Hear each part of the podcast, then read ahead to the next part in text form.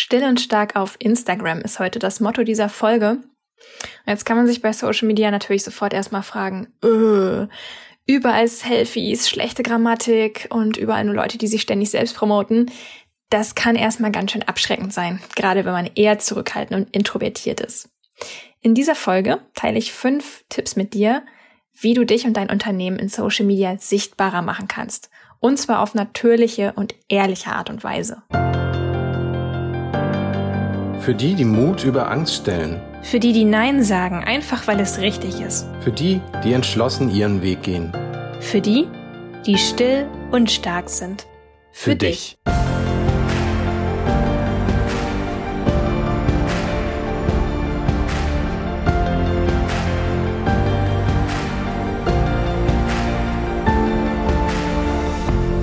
Herzlich willkommen zu einer neuen Folge Still und Stark, der Podcast für leise Menschen mit innerer Stärke. Und du hörst heute eine Solo-Folge mit mir, Melina, zum Thema Social Media Marketing für Introvertierte. Social Media kann für Introvertierte, erst recht, wenn man auch noch sehr sensibel ist, total nervtötend sein. Ich muss ganz ehrlich sagen, ich weiß manchmal nicht, was ich schlimmer finde, unter 500 Leuten ein Event besuchen oder mich durch meinen Instagram-Feed zu scrollen, weil Social Media Feeds auch echt häufig den Eindruck erwecken, dass jeder versucht, irgendwie über alle anderen hinweg zu schreien und ja, das finde ich persönlich oft anstrengend. Gut, das wird jetzt nicht Thema dieser Folge. Dafür gibt's auch App-Limits. Ich nutze zum Beispiel von iOS die Einstellungsmöglichkeit, eben auch meine Screentime zu begrenzen, sodass ich mich nicht damit völlig reizüberflute und dann eben auch wieder genügend Abstand zu diesem Medium bekomme. Aber wie gesagt, darum soll es heute nicht gehen. Heute soll es darum gehen, welche Tipps ich ganz persönlich benutze, um mich und mein Business sichtbarer zu machen, wie ich angefangen habe und wie ich das auch heute mache. Ganz wichtig finde ich zu erwähnen, dass es gar nicht darum geht, irgendwie lauter zu sein und ganz, ganz viel Aufmerksamkeit zu bekommen und möglichst irgendwie krass herauszustechen, sondern eigentlich geht es an erster Stelle erstmal ums Zuhören. Auch in Social Media, ja. Es ist, was ich auch immer in dem Kurs Intuitiv Netzwerken sage, wenn man auf irgendwelchen Events ist. Eigentlich geht es vielmehr ums Zuhören und Fragestellen. Und genau so funktioniert das auch in unserer lauten Social-Media-Welt.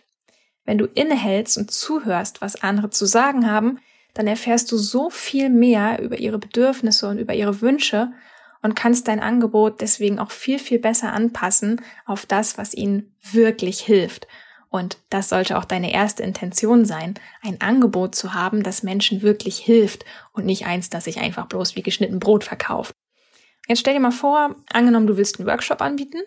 Jetzt würde jeder Marketing-Experte natürlich sagen, in sozialen Netzwerken sollst du nicht laut schreien, Buch mein Workshop, sondern du solltest dich stattdessen mit den potenziellen Teilnehmerinnen beschäftigen. Und deswegen Tipp eins: hör zu und stell dann Fragen. Du kannst deine Community zum Beispiel nach ihren besten Tipps fragen. Wie machst du eigentlich? Oder was war der beste Rat, den du zu Thema XY bekommen hast? Oder frag sie zum Beispiel, was sie besonders schwierig finden, wenn es um ein bestimmtes Thema geht, mit dem du dich beschäftigst in deinem Business. So lernst du viel, viel besser die Bedürfnisse deiner potenziellen Kundinnen und Kunden kennen. Das erstmal so als erste Basis. Und dann ist natürlich jetzt die Frage, hm, was kann ich denn überhaupt posten?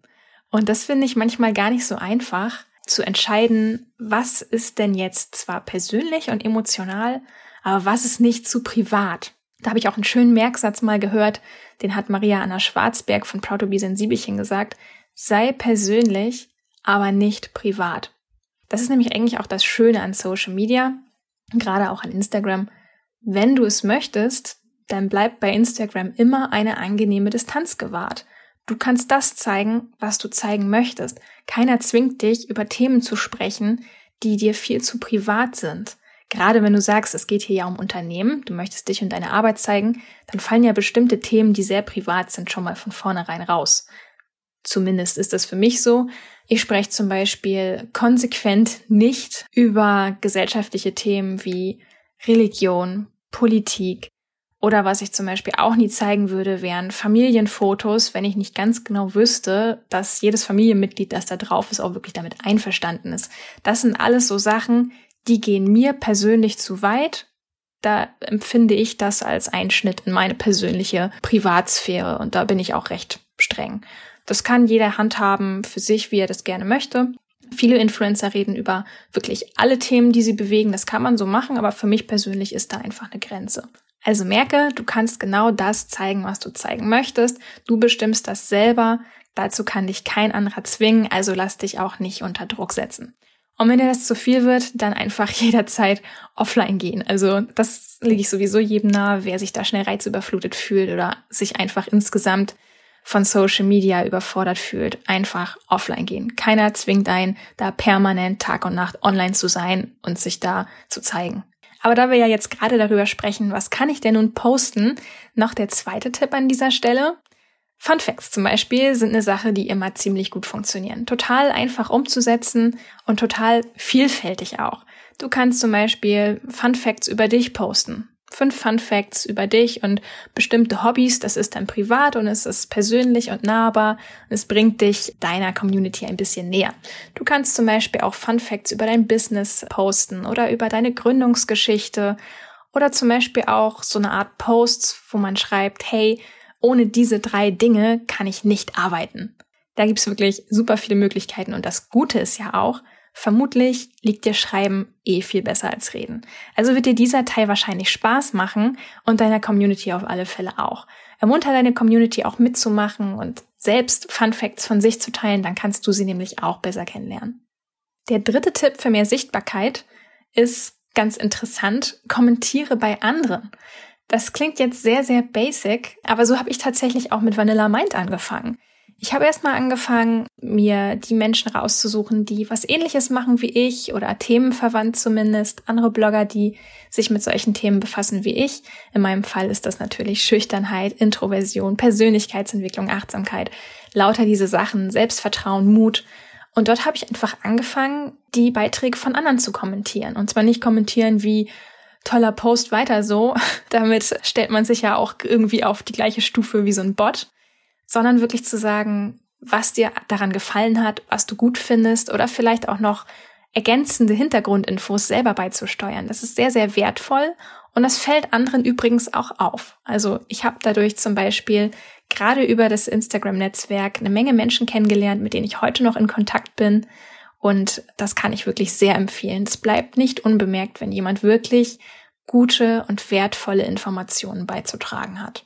An dieser Stelle vielleicht auch noch eine kleine Bemerkung, wie man es lieber nicht machen sollte. Mir fällt in letzter Zeit häufig auf, dass Leute Beiträge posten und dann in ihrem Foto 20, 30, 40 Leute taggen, um deren Aufmerksamkeit zu gewinnen. Ich sag dazu nichts. Ich lasse die Leute natürlich machen.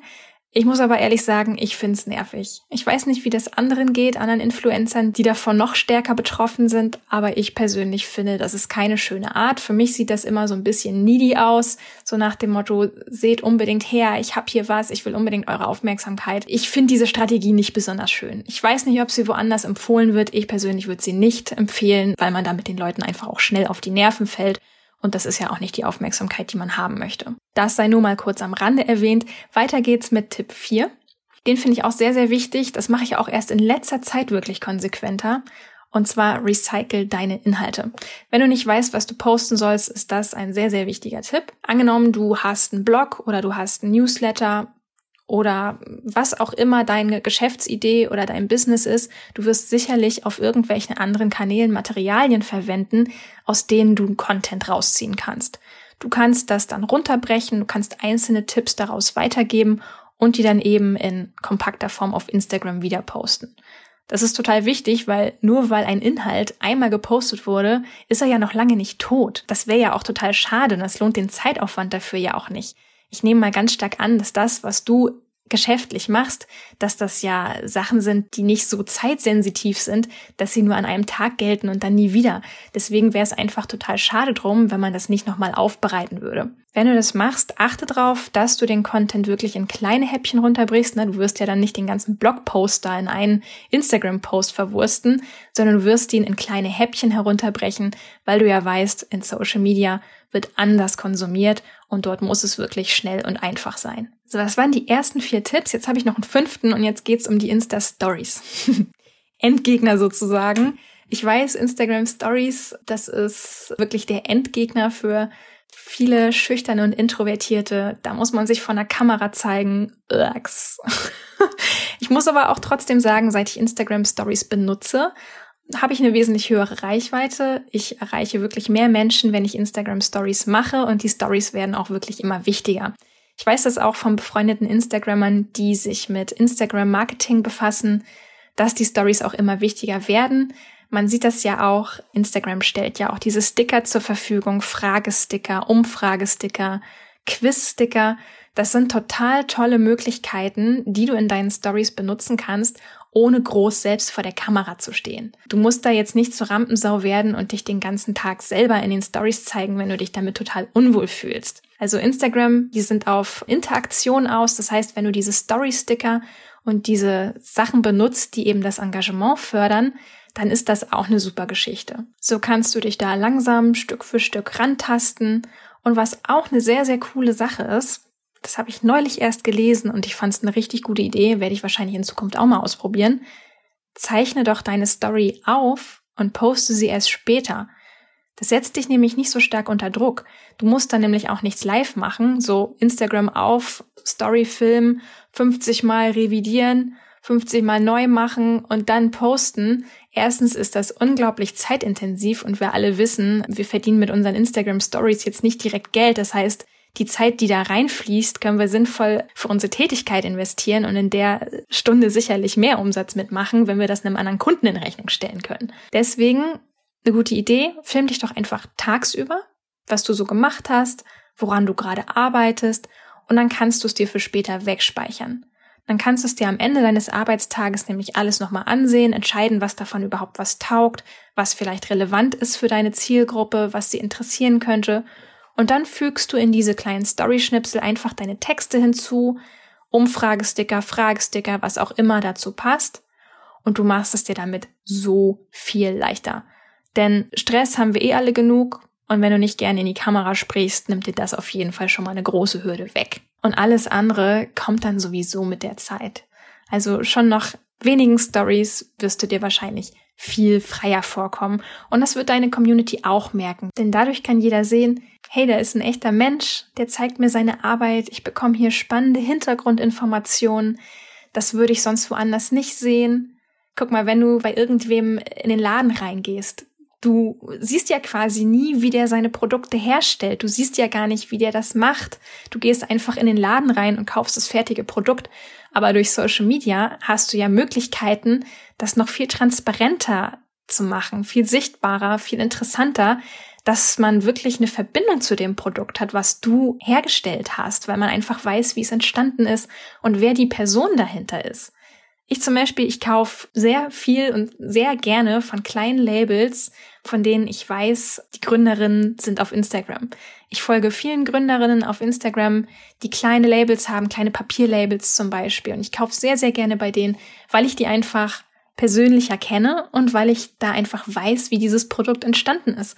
Und da habe ich dann auch viel mehr Lust drauf, selbst wenn sie teurer sind, die Sachen, weil ich einfach diese Verbindung zum Produkt habe.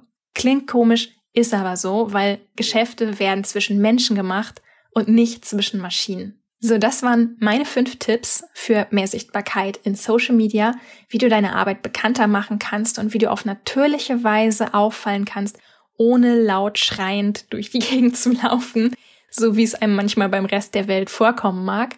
Aber du kannst da deine eigene natürliche Art finden, dich da zu zeigen. Und das Witzige an introvertierten Menschen ist ja auch, wenn sie sich erstmal so richtig wohlfühlen, ja, dann können sie die lustigsten und spannendsten Leute überhaupt sein.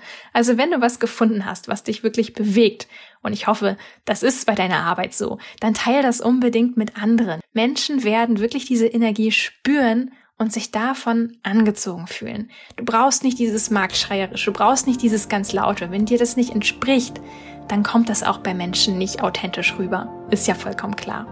Wenn du diese fünf Tipps jetzt nochmal in Kürze nachlesen möchtest, empfehle ich dir auf jeden Fall, klick dich bei vanillamind.de auf den Blog rein. Wir posten jede Podcast-Folge auch als Blogartikel zum Nachlesen. Das ist sicherlich sehr hilfreich. Und ansonsten bleibt mir zu sagen, bis zur nächsten Folge, dann auch wieder mit Timon. Dankeschön, dass du zugehört hast. Und falls du Vanilla Mind bzw. dem Still und Stark Podcast noch nicht folgst, dann lass uns doch bitte ein Abo da. Ciao und bis zum nächsten Mal.